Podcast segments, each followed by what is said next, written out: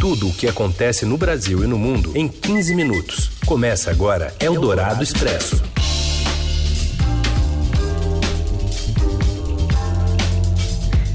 Olá, seja bem-vinda, bem-vindo. Eldorado Expresso está começando por aqui, mais uma semana contigo, atualizando as informações que recheiam um meio do seu dia e muitas vezes alimentam né, você de informação na hora do almoço.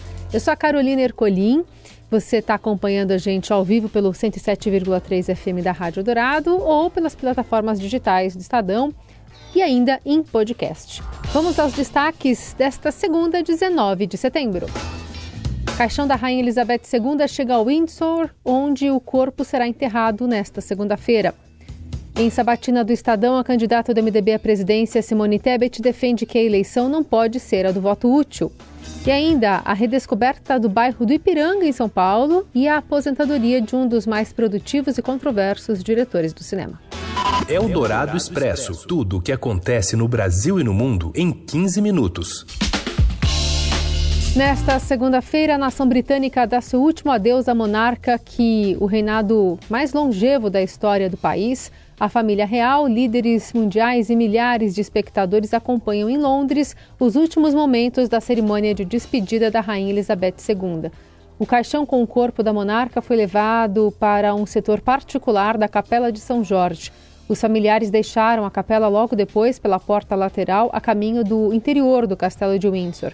O corpo deve ser sepultado ainda hoje em evento particular que não será transmitido ao público. Durante a proclamação do hino nacional britânico, o rei Charles III se emocionou. Ele colocou sobre o caixão um pano representando os guardas granadeiros, um dos mais antigos grupos da monarquia.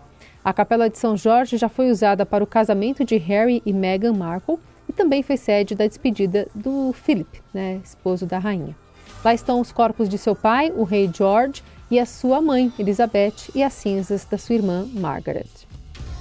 O presidente Jair Bolsonaro e a primeira-dama Michelle participaram do funeral da rainha Elizabeth II na abadia de Westminster, onde o corpo da monarca foi velado mais cedo por autoridades. A gente vai até Londres conversar com a enviada do Estadão, Veridiana Jordão, que já está conosco. Oi, Veridiana. Oi, Carol. Como é que está a agenda do presidente depois desse compromisso no começo do dia? Então, o presidente hoje pela manhã ele participou né, da cerimônia do funeral da rainha. É, logo em seguida, por volta de umas duas horas, duas horas da tarde, mais ou menos, ele voltou aqui para casa do embaixador.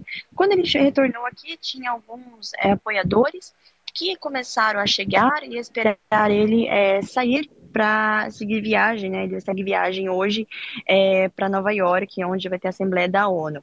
É, o que aconteceu aqui, Carol, é que os apoiadores, né, ficaram aqui reunidos.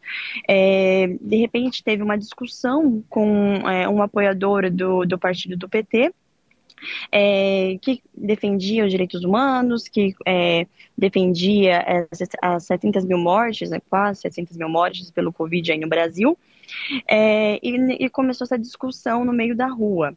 Nesse momento, né, estava é, passando um britânico, é, o Chris Hiver, que é um aposentado, e ele ficou indignado com o que ele estava vendo, né, aqui na rua, na rua do país dele, né, é, e ele pediu, ele pediu para que as pessoas respeitassem esse momento, que é um momento muito doloroso é, para, para os britânicos, né, que pelo menos por um dia né, não se falasse sobre política, não se discutisse, porque hoje realmente não seria um dia para isso.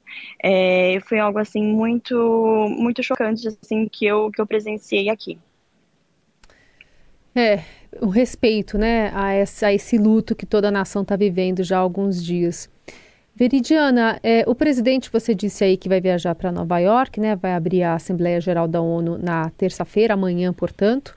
Mas você conversou com ele mais cedo, a gente tem um trechinho da indisposição e da irritação que ele sentiu ao ser questionado se a viagem poderia influenciar na campanha à reeleição ao Palácio do Planalto.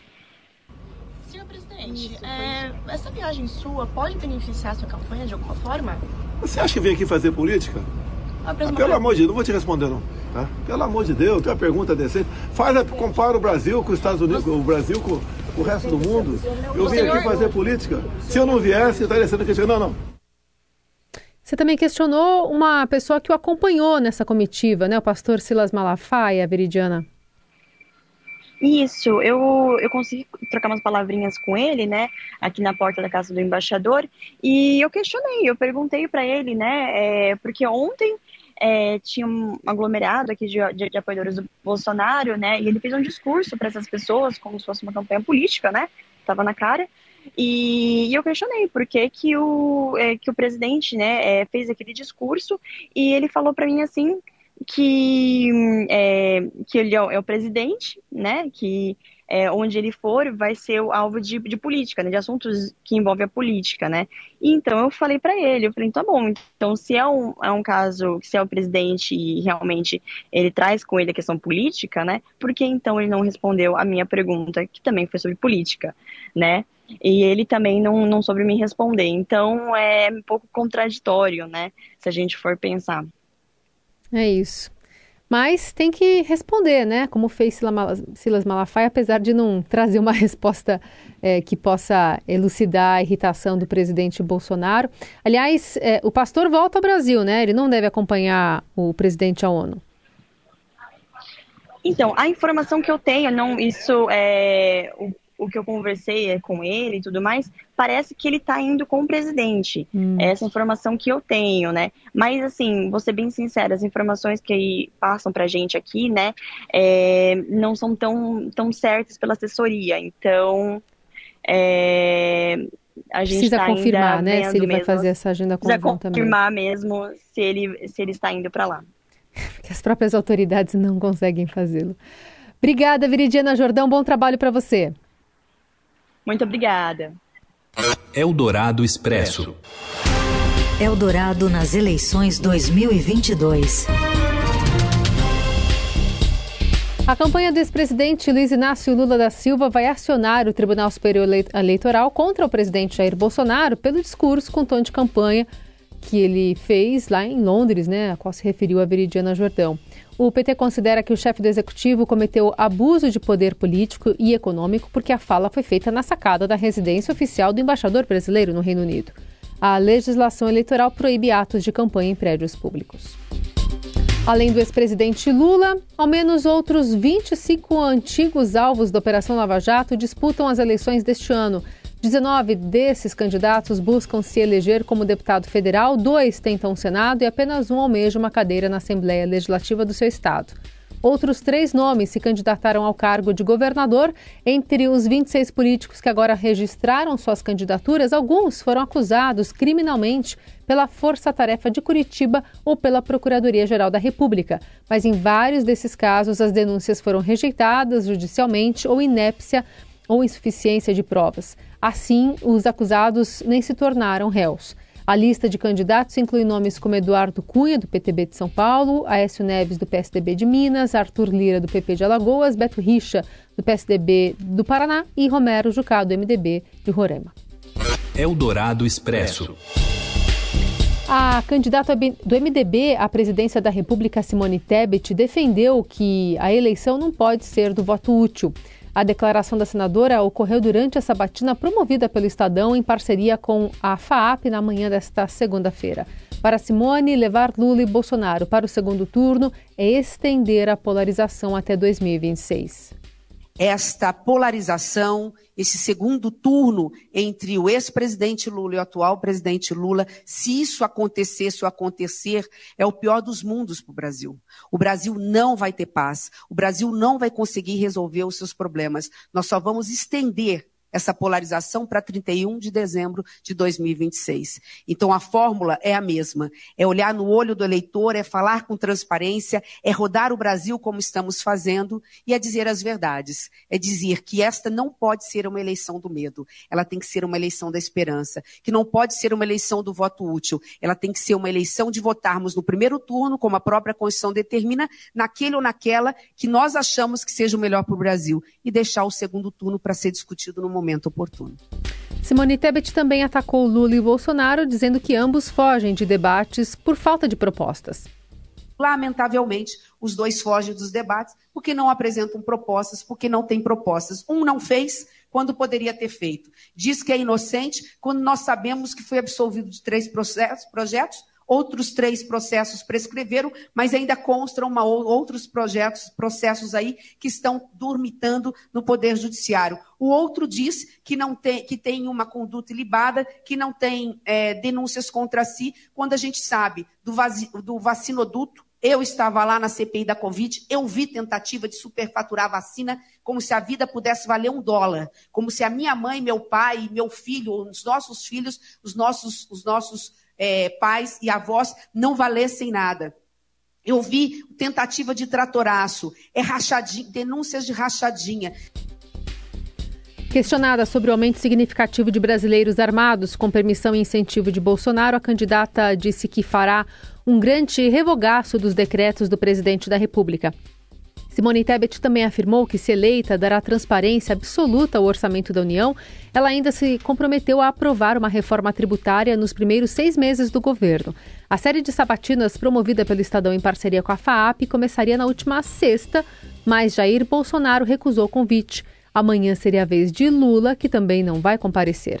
O último entrevistado é o candidato do PDT, Ciro Gomes, na quarta. Você acompanha ao vivo nas redes sociais do Estadão e aqui na Rádio Dourado, a partir das 10 da manhã.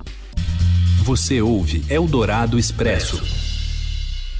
A Petrobras anuncia uma nova redução no preço do diesel vendido às distribuidoras. Os preços dos demais combustíveis não foram alterados. Com a redução, que começa a valer amanhã, o preço médio de venda de diesel A da Petrobras para as distribuidoras passará de R$ 5,19 para R$ 4,89 por litro, uma redução, portanto, de 30 centavos por litro. O diesel ainda acumula uma alta de 46% em relação ao final de 2020, a alta é de 146%. Eldorado Expresso. A reinauguração do Museu do Ipiranga coloca o bairro da Zona Sul de São Paulo novamente em evidência. Quem traz detalhes para a gente é a Priscila Mengue. Olá, boa tarde a todos. Bem, com a reinauguração do Museu do Ipiranga, vários paulistanos, pessoas de outros lugares do país estão voltando ao Ipiranga depois de anos ou estão visitando o distrito pela primeira vez. E alguns vão perceber algumas transformações ali pelo entorno. A paisagem está definitivamente mais verticalizada. Foram 61 prédios lançados somente desde 2011. Mas mais do que isso, Ipiranga tem passado por uma transformação sua, no seu patrimônio histórico. Palacetes e também grandes construções ligados ao conde José Vicente de Azevedo estão passando por processos de restauro e de transformação em uso. Afinal, como uma arquiteta bem me disse, hoje em dia ninguém mais mora em 3 mil metros quadrados. Então, isso justifica um pouco um palacete da família Jafé, por exemplo, estar sendo transformado em uma escola. Na verdade, o segundo que está virando uma escola, o outro já está com atividades, já recebe alunos desde o começo do ano. Então, essas são algumas das transformações. Em paralelo, o público também tem procurado o bairro por causa de atrações gastronômicas, como, por exemplo, o hambúrguer de camarão, cujo idealizador quer transformar o Ipiranga na segunda Pinheiros de São Paulo. E também tours têm sido criados para visitar ali o distrito, não só o entorno do Parque da Independência, mas também para revisitar outras histórias do Ipiranga, como a do José Vicente de Azevedo. Além disso, tem um bike tour criado por, por próprios ipiranguenses, que é um passeio gratuito, o próximo em dezembro, que, que passeia de bicicleta por vários pontos do bairro. Eldorado Expresso. E o fim de semana foi marcado por mais um caso de racismo contra o atacante brasileiro Vinícius Júnior. Fala, Robson Morelli. Olá, amigos. Hoje quero falar ainda de Vinícius Júnior sobre esse problema, essa polêmica de injúria racial da qual ele foi vítima por gente da Espanha onde ele joga. Ele joga no Real Madrid e o agente de jogadores, empresário de jogadores e representante da classe Pedro Bravo disse que ele deveria parar com macaquices quando comemora seus gols. Aquela dancinha, alegria, sorriso no rosto, muito comum não só de Vinícius Júnior, mas de todos os brasileiros. Pois bem, pois bem, o prefeito de Madrid capital da Espanha, disse que vai identificar as pessoas que neste domingo é, imitaram macacos para se referir ao jogador, que condenaram o jogador, que criticaram o jogador com injúrias raciais. Antes da partida Atlético de Madrid e Real Madrid, vencida pelo Real Madrid por 2 a 1, é, um grupo de torcedores do Atlético de Madrid é, fez é, esse tipo de comportamento, esse tipo de manifestação, ofendendo racialmente, ofendendo com injúrias raciais o jogador brasileiro. É, Rodrigo, também brasileiro, também ne, preto, também jogador do Real Madrid, fez um gol na partida e chamou o Vinícius Júnior para comemorar e os dois dançaram juntos na beira do gramado, mostrando que o futebol brasileiro é isso que a alegria não pode deixar de acontecer dentro de campo. Fato é, notícia dessa segunda-feira, esse posicionamento do prefeito de Madrid tentando e prometendo identificar os torcedores que cometeram esse tipo de injúria racial diante de um jogador do adversário do Real Madrid. É isso, gente. Falei, um abraço a todos, valeu. Eldorado Expresso.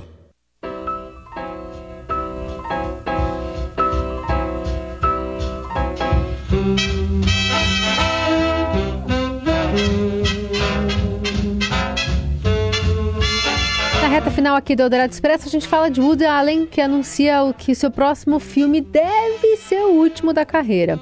O editor do Caderno 2 do Biratã Brasil conta os detalhes. Olá, amigos. Woody Allen anunciou sua aposentadoria do cinema. Em entrevista a um jornal espanhol, o cineasta americano anunciou que o filme que vai rodar em Paris, o de número 50 da sua carreira, vai ser o último. Ele agora pretende se dedicar mais à literatura, será o encerramento de uma carreira marcante, com diversas obras-primas. O Allen construiu uma carreira marcada pela inteligência e pela crítica divertida da sociedade e dos relacionamentos humanos. Se abusou da comédia escancarada no início, passou para filmes mais bergmanianos até descobrir o meio termo. Deixa assim filmes inesquecíveis, como Noivo Neurótico, Noiva Nervosa, Manhattan, Blue Jasmine, Ponto Final Match Point, para lembrar de alguns. Seus problemas pessoais, como a acusação de abuso sexual envolvendo uma filha, interferiram de uma forma decisiva no seu cinema. Ele dá um ponto final, no entanto, de uma carreira que deixará marcas no cinema mundial. Mais informações sobre esse anúncio né, do Allen você encontra no caderno 2 do Estadão. É com o Duque Ellington que a gente encerra o Eldorado Expresso desta segundona abrindo a semana. Amanhã a gente está de volta. Até lá!